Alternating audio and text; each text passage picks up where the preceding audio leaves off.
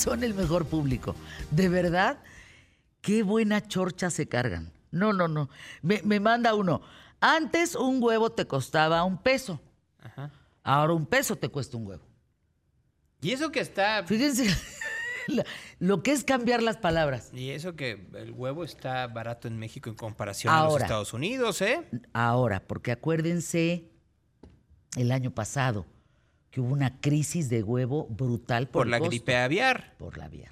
O sea, acuérdense ustedes que en los Estados Unidos tuvieron que matar así a miles de, de- de gallinas porque les daba gripe aviar en sus, en sus corrales y entonces el precio del huevo se fue a las nubes, aquí no tanto, pero luego hubo hasta contrabando de huevo porque, sí, sí. porque pasaban los norteamericanos y compraban, ya no compraron el HIV, sino que se iban a, a- a Soriana, se iban a Walmart en México, compraban huevos y así también con ellos se pasaban la frontera, y digo con ellos porque es ilegal, ¿sabías eso, verdad? Sí, claro. No puedes pasar comida No. de un país a otro. No, no, No, puedes y- pasar huevos. Pues, ¿Cómo? Ni, ni jamón. Y, ni y nada los por el estilo. pasaban. Y los pasaban así eh, con su tarjeta Sentry.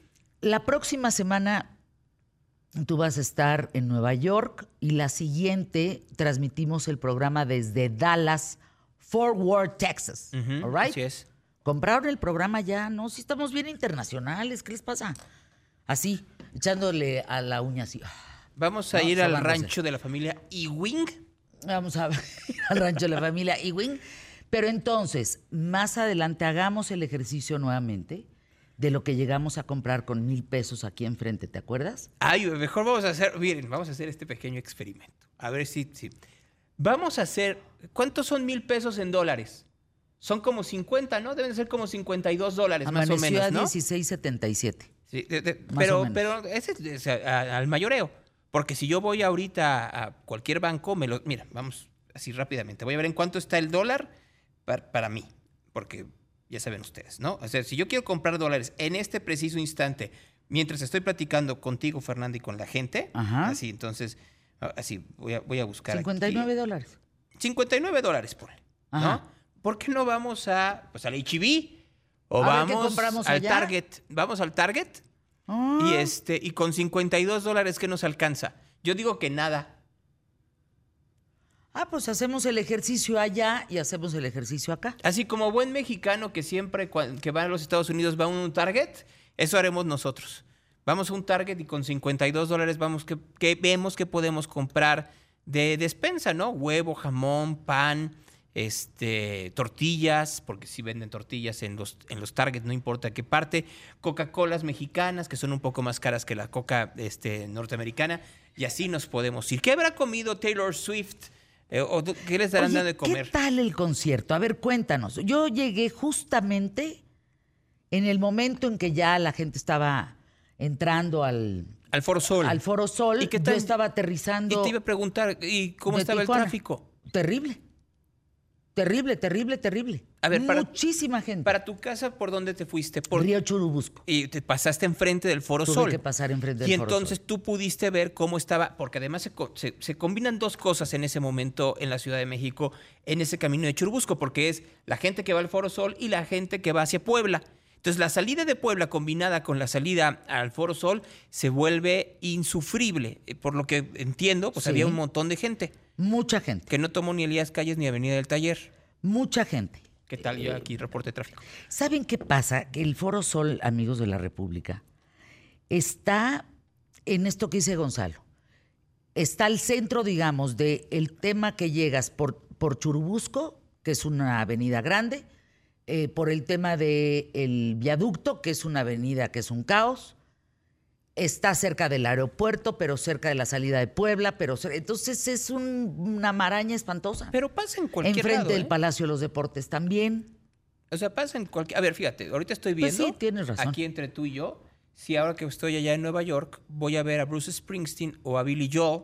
Bruce Springsteen va a estar en el estadio de los Mets y Billy Joel, me siento Berlitz Región 4, Billy Joel. Este, va a estar en el Madison Square Garden, allá en New York. Entonces, eh, pues, las salidas también son caóticas. Cuando tú vas a un concierto en los Estados Unidos es igual de complicado que México. La única diferencia es que pues allá sí el transporte público funciona muy bien y aquí en México el transporte público eh, funciona muy muy mal. Ayer fue la excepción, fíjate que aumentaron una hora el, el uso del metro de la línea 9 Por el tema del de concierto. Taylor Swift. Yo me imagino que esperar, que vieron que el ministro Saldívar iba a ¿A salir con metro? sus, con sus pulseritas y que iba a agarrar metro y dijeron dejen que el ministro salga y que no lo vayan a asaltar. Y entonces pues salió un montón de gente, no hubo este, tanto problema. Y el concierto duró la vida, cuatro horas. Sas. Bueno, desquitados los precios de los boletos, ¿no? Pero, a, a ver, siempre que hablamos de precios de los boletos, ahí viene ya la venta de los boletos de Paul McCartney, que viene a México al Foro Sol. El más caro está en casi 13 mil pesos, en una cosa que se llama diamante. Entonces ahí en la sección diamante son casi 14 mil pesos por boleto y luego ya vienen los de 6 mil que es platino y así te puedes ir. Yo digo, pues, perdón, pero los vale. Igual para la gente que fue a ver Taylor Swift, hoy estaba hablando con un amigo y entonces me estaba diciendo, ya estoy buscando boletos para hoy porque pues me gustó tanto que quiero repetir. Dicen que en reventa están como lumbre. No, y ya no hay. Hay No. algunos, fíjense que si entran ustedes a la página de Ticketmaster, sorpresa, sorpresa, dice poca di- disponibilidad, pero chance encuentran. Entonces revísenlo. Eh, pero mira, mucha gente dice, claro que vale la pena, que es el show más espectacular que hay en estos momentos Sí. girando en el mundo. Y que es, pues como es puro hit, Sucedió algo muy interesante con Taylor Swift. Taylor Swift, de ser una estrella country, se convirtió en una estrella pop.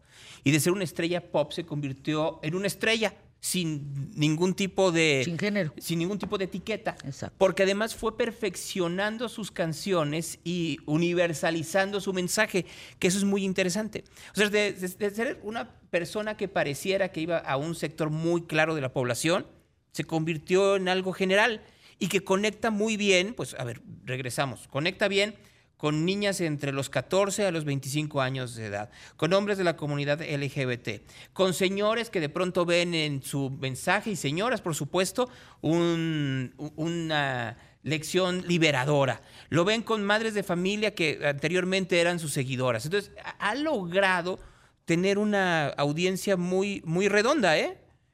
Todas las primeras planas cubren el concierto el día de hoy. Eh, faltan tres días, ¿no? Son cuatro al final. Así es, viernes, sábado y domingo. Aguas con la lluvia nada más. Fíjate que ayer, que bueno, Y- les fue sí. muy bien, la gente no le llovió, hoy se esperaba tormentón, acabo de ver no, y así se van, como que se va recorriendo y entonces no va a haber tormentón, va a haber lluvias durante, durante estos cuatro días, estos tres restantes, pero no tan, eh, tan dañinas como podría pensarse. Impermeable, ¿eh? Porque no pueden llevar, acuérdense, si van al concierto, no pueden llevar paraguas, no pueden llevar las mochilas. No pueden llevar tienen- cangureras, eso es muy Cangureras tampoco, tienen que ser transparentes, lo que decían por acá. Sí, sí, está muy cuidada esa parte. No lleven los vapeadores, no lleven, porque nada de eso lo aceptan, te lo quitan. Sí, no tiene caso. No tiene caso. Dice Doria, paréntesis, no, Doria, Ah. Doria. Vivo en California, con 59 dólares no compras nada, Fer. No, pues hagamos el experimento. ¿Qué tal? eh? No, la inflación está bien dura en los Estados Unidos. Muy, muy, muy dura. O sea, ayer me dijeron, ve por favor, a que vayas a Nueva York, a este lugar donde vas a, a comer el mejor hot dog de tu vida. Vale 50 dólares. ¿El hot dog? Sí.